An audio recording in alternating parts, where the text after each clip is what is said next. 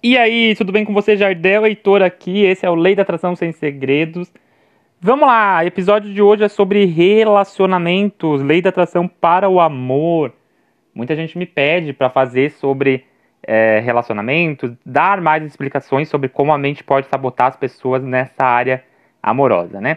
A gente sabe que existe muita insegurança, que existe é, às vezes aquele medo de se machucar de novo, né? Aquela às vezes aquele medo da traição muito forte. Mas o episódio de hoje é o medo que eu descobri a partir de duas é, pacientes minhas, né?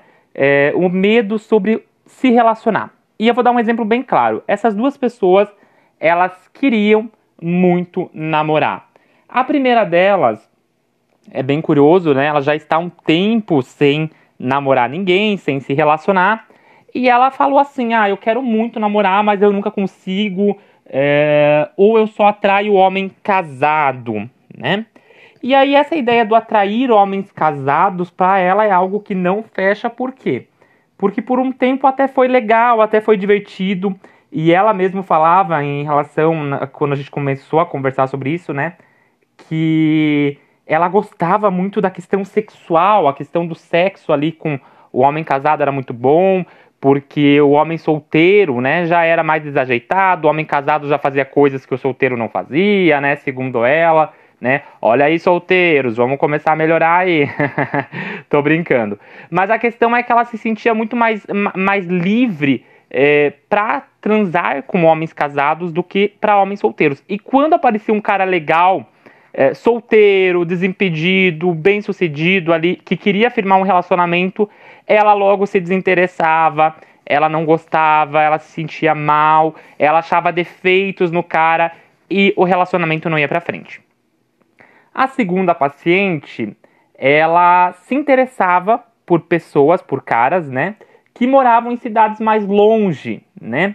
E às vezes, quando é, ela começava a conversar com o cara, ela não se interessava tanto, ela só começava a gostar dele quando ele meio que menosprezava ela, quando ele já não queria mais nada.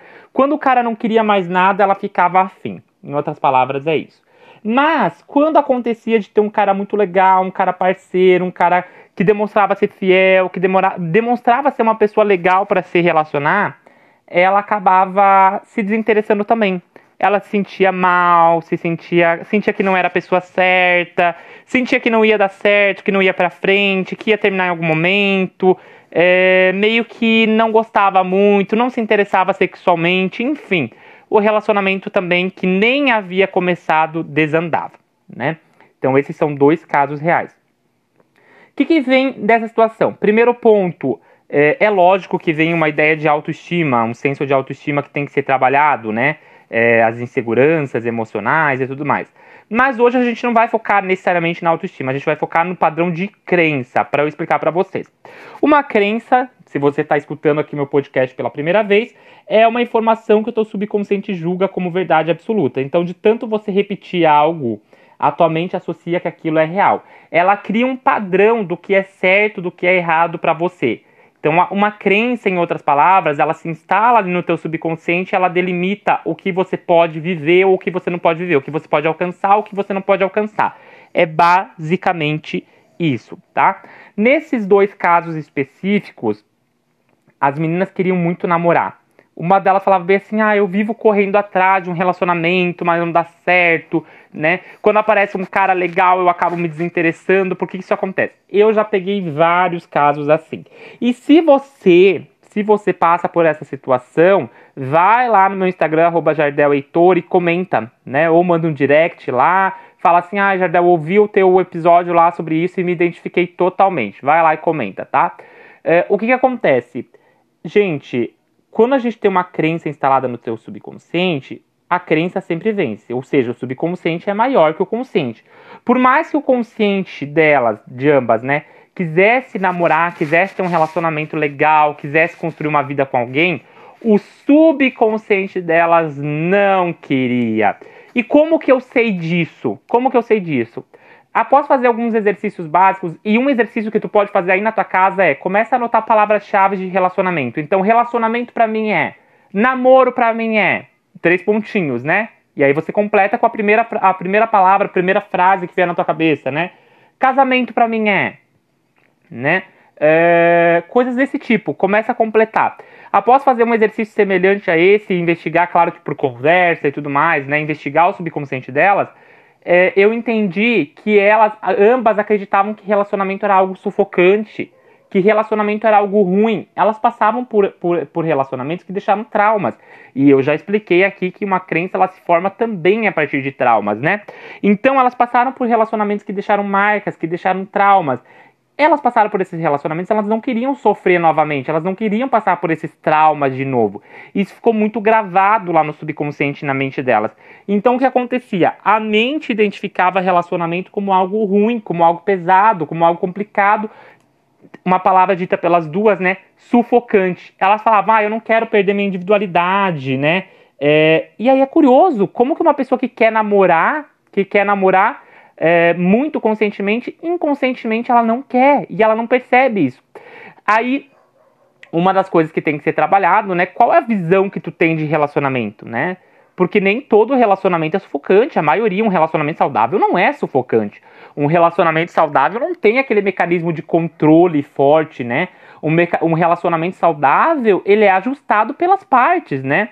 Então, por exemplo, o primeiro caso ali da moça que até dois anos atrás se relacionava com homens casados, depois que ela começou a ter um autoconhecimento, ela parou com isso, e desde então ela não conseguia ter um relacionamento é, satisfatório, o que acontecia com ela? Ela tinha uma visão muito forte de que relacionamento era uma prisão, era algo é, complicado, era algo sufocante. Só que e, e falar isso para ela foi algo difícil porque ela só tomou consciência disso quando ela começou a ver, perceber, porque isso estava no inconsciente no consciente dela, ela queria muito viver um relacionamento. Ela falava, por que, que não dá certo para mim? Por que, que, não, por que, que as coisas não acontecem? Por que, que não chega um cara legal? Chegava caras legais, chegavam sim. Só que o que acontece? Puramente identificar que relacionamento era algo ruim, que era algo complicado, que era algo que sofria, quando aparecia uma pessoa legal que poderia fazer ela mais feliz, né? Completar ali a, a felicidade, ajudar ela a criar uma relação mútua de parceria, ela acabava se sabotando, porque a mente inconsciente identificava o quê?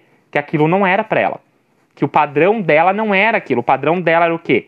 Era sofrer. E se, se ela começasse a ser feliz no relacionamento, isso atingia diretamente a crença que dizia que relacionamento era algo para ser infeliz. Essa, inclusive, ela tem uma visão da mãe. A mãe dizia que relacionamento não foi feito para ser feliz, né? Então, olha que pesado você falar isso às vezes para uma criança. Você acha que você está falando na inocência, a criança ela grava. Ela grava na mente inconsciente, né? Então, ambas ficaram com traumas ali, com gravações na mente inconsciente de que relacionamento era sufocante, era complicado, era difícil, não trazia felicidade. Só que isso ficou adormecido, ficou lá no subconsciente. E aí o que acontece? O consciente buscava assim se relacionar, mas o inconsciente travava. E aí, por o inconsciente travar, o que, que acontece? Se aparece uma pessoa legal, a minha mente vai reto procurar defeitos. Para quê? Para mostrar que não, que não é aquilo, que não é o correto, porque não está ajustado com o padrão lá da mente. E aí a pessoa se sabota, né? Então, é, esse é um episódio mais curtinho, mas é um episódio para você perceber como que a nossa mente subconsciente pode nos sabotar em várias áreas da vida. Quando eu explico a questão de dinheiro, por exemplo, as pessoas elas, elas não entendem que a gente pode ter uma relação negativa com dinheiro porque a nossa mente inconsciente pode achar que dinheiro é algo ruim.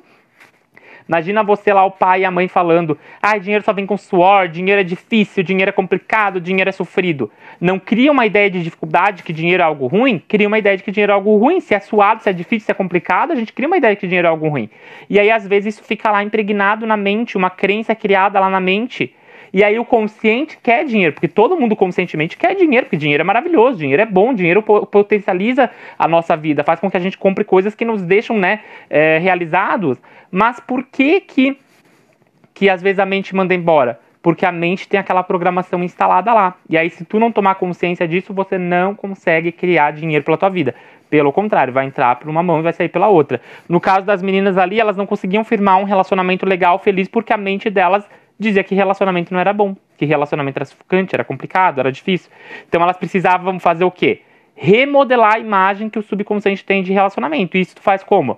Tu vai precisar começar a trabalhar. Relacionamento é bom, relacionamento é positivo. É ver exemplos de casos positivos de relacionamento, né? É começar a inserir informações positivas na mente que, que vão contrapor a crença, né? De que não, relacionamento é bom, relacionamento é positivo, eu posso me relacionar, eu gosto disso. Começar a remodificar ali a mente para que a mente associe, crie novas associações neurais ali, né? Para que consiga destruir aquela crença e criar uma crença nova, positiva, favorável ao que tu deseja. Beleza? Gostou desse episódio? Vai lá no arroba Jardel Heitor e comenta que, que você achou, se você gostou ou não. Se você quiser é, conversar comigo no direct, é lá também. Se você quiser agendar uma consulta de desbloqueio de crenças, terapia comigo, é lá também, ou no 49984121762 que você me encontra. Beijo grande e até o próximo episódio. Tchau, tchau!